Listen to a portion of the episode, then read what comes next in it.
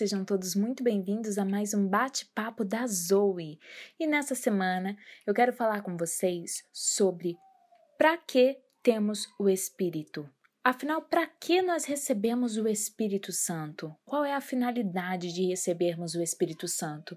Será que é só para que nós falemos em línguas? É só para falar em línguas? É só para sentir algo bom? É só para sentir o Espírito Santo? É só para que eu seja uma pessoa mais comportada, que me relacione melhor com os outros, né? Porque quando nós olhamos para aquela lista do que é o fruto do Espírito vivendo em nós, nós pensamos: ah, essa é uma pessoa muito melhor, essa é uma pessoa boa, uma, uma pessoa que tem equilíbrio. Enfim, nós somos levados muitas vezes a pensar isso, e até quando as pessoas almejam um batismo com o Espírito, elas relacionam o batismo com o Espírito Santo a ter o Espírito Santo e a falar em línguas. Então é isso, é quando eu sou batizado, então eu tenho o Espírito Santo e então eu falo em línguas. Mas afinal, para que nós temos o Espírito Santo?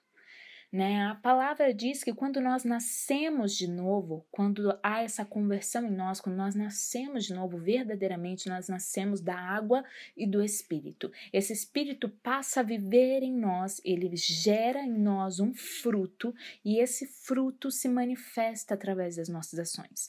Mas nós temos o Espírito apenas para sermos melhores, para amarmos, para termos paz, alegria, para sermos mais pacientes, para sermos mais temperantes, para termos domínio próprio? Como que isso funciona? E eu quero que isso fique muito claro para você nesta noite, como também fica claro para mim dentro dessas referências que nós vamos procurar agora, beleza? Então vai comigo agora lá no livro de Mateus. Eu espero que você esteja com a sua Bíblia aí. Se não, corre lá e pega, pausa esse podcast, vai lá pegar. E eu quero que você acompanhe comigo. Vamos lá. Evangelho segundo escreveu Mateus, a partir do verso 1 do capítulo 10. Vamos lá? Capítulo 10, verso 1. Diz assim: Chamando os doze discípulos, deu-lhes autoridade para expulsar os espíritos impuros e curar toda espécie de doenças e enfermidades. Agora vamos lá para o verso 5. Jesus enviou os doze com as seguintes instruções: Não vão aos gentios nem aos samaritanos, mas só às ovelhas perdidas de Israel. Vão e anunciem-lhes que é o reino de Deus chegado. Curem os doentes, deem vida aos mortos, sarem os leprosos e expulsem os demônios. Deem gratuitamente, tal como gratuitamente receberam. Beleza. Quando a gente lê essa passagem, quando a gente entende o que Cristo está fazendo aqui, Jesus está enviando os discípulos, ele está enviando eles primeiramente ali as pessoas que estão perdidas, as ovelhas perdidas da casa de Israel, ou seja, ali para o povo deles mesmo. Jesus está os enviando. A palavra diz que o Senhor os chama e os dá poder.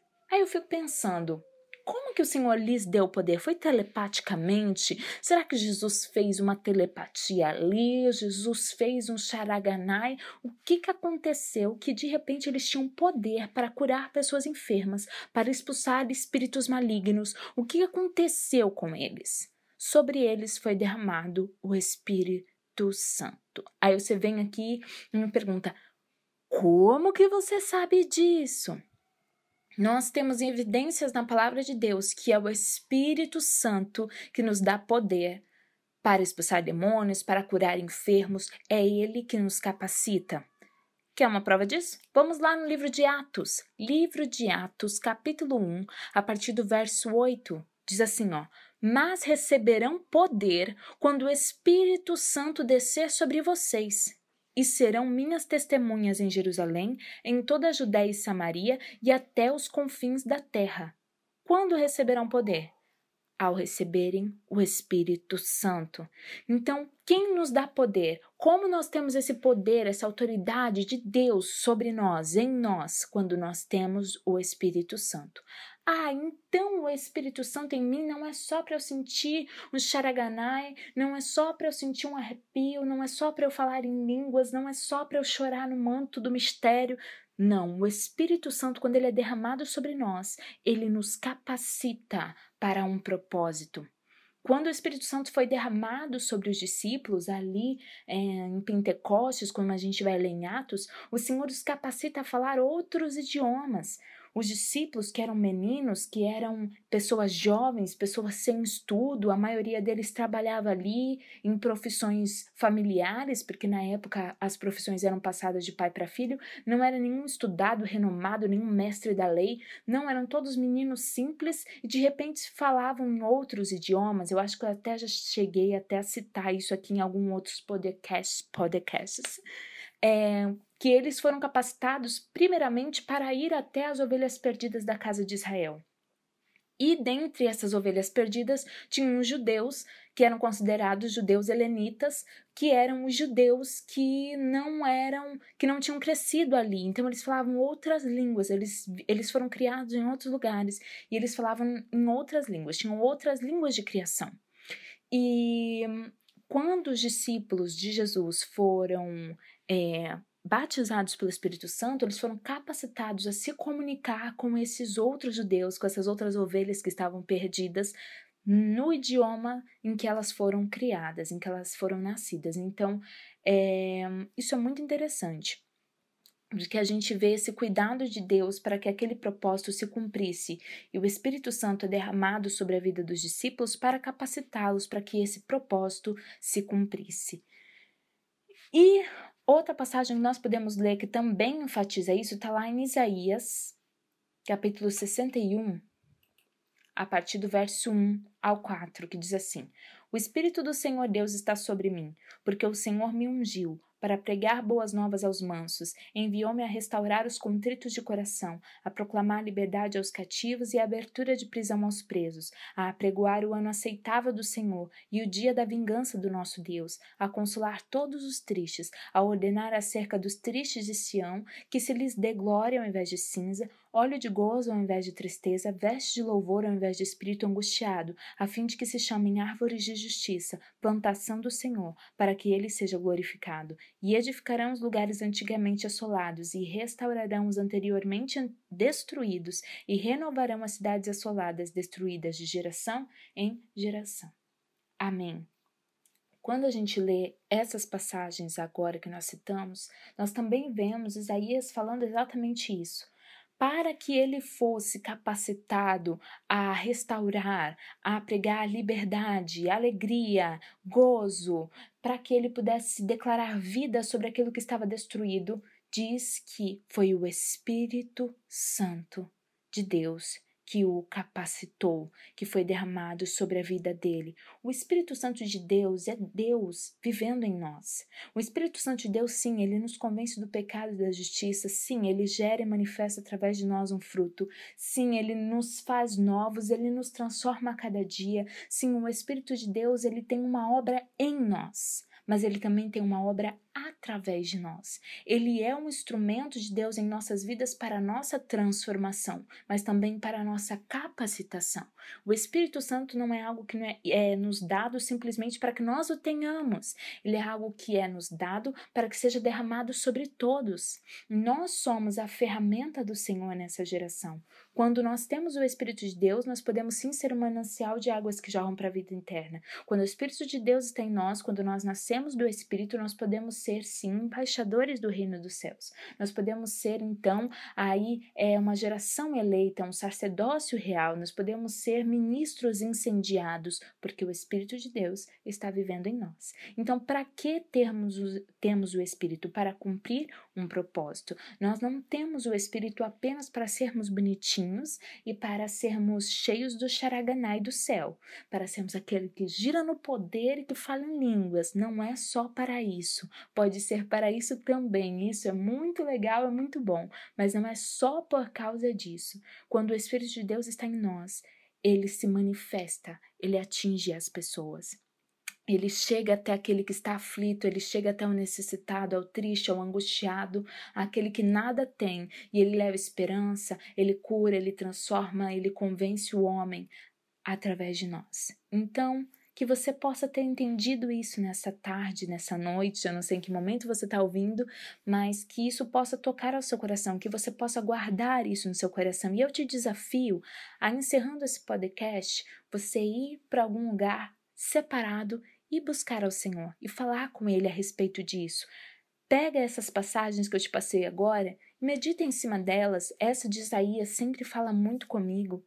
Lê ela, relê, entende verdadeiramente que isso começa a incendiar o seu coração e queimar no seu coração. O Senhor me ungiu por intermédio do Espírito Santo, o Senhor me capacita para cumprir um propósito. Qual é o propósito que eu preciso cumprir, já que o Espírito Santo habita em mim?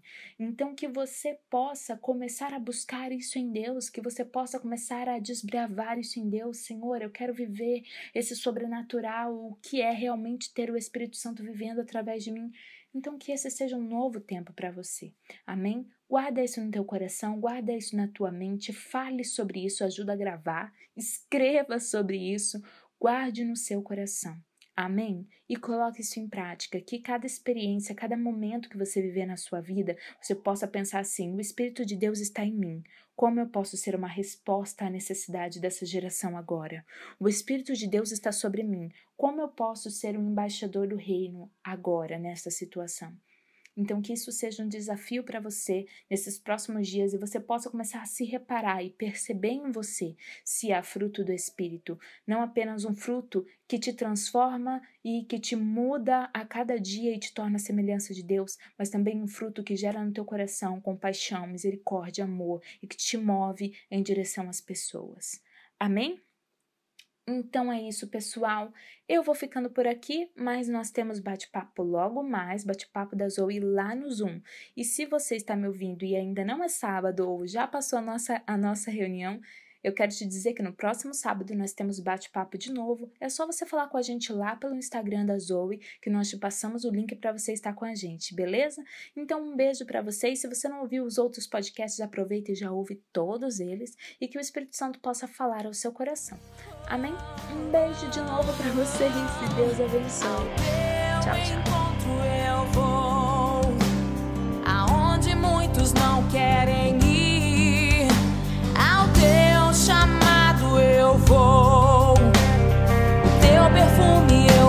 seguir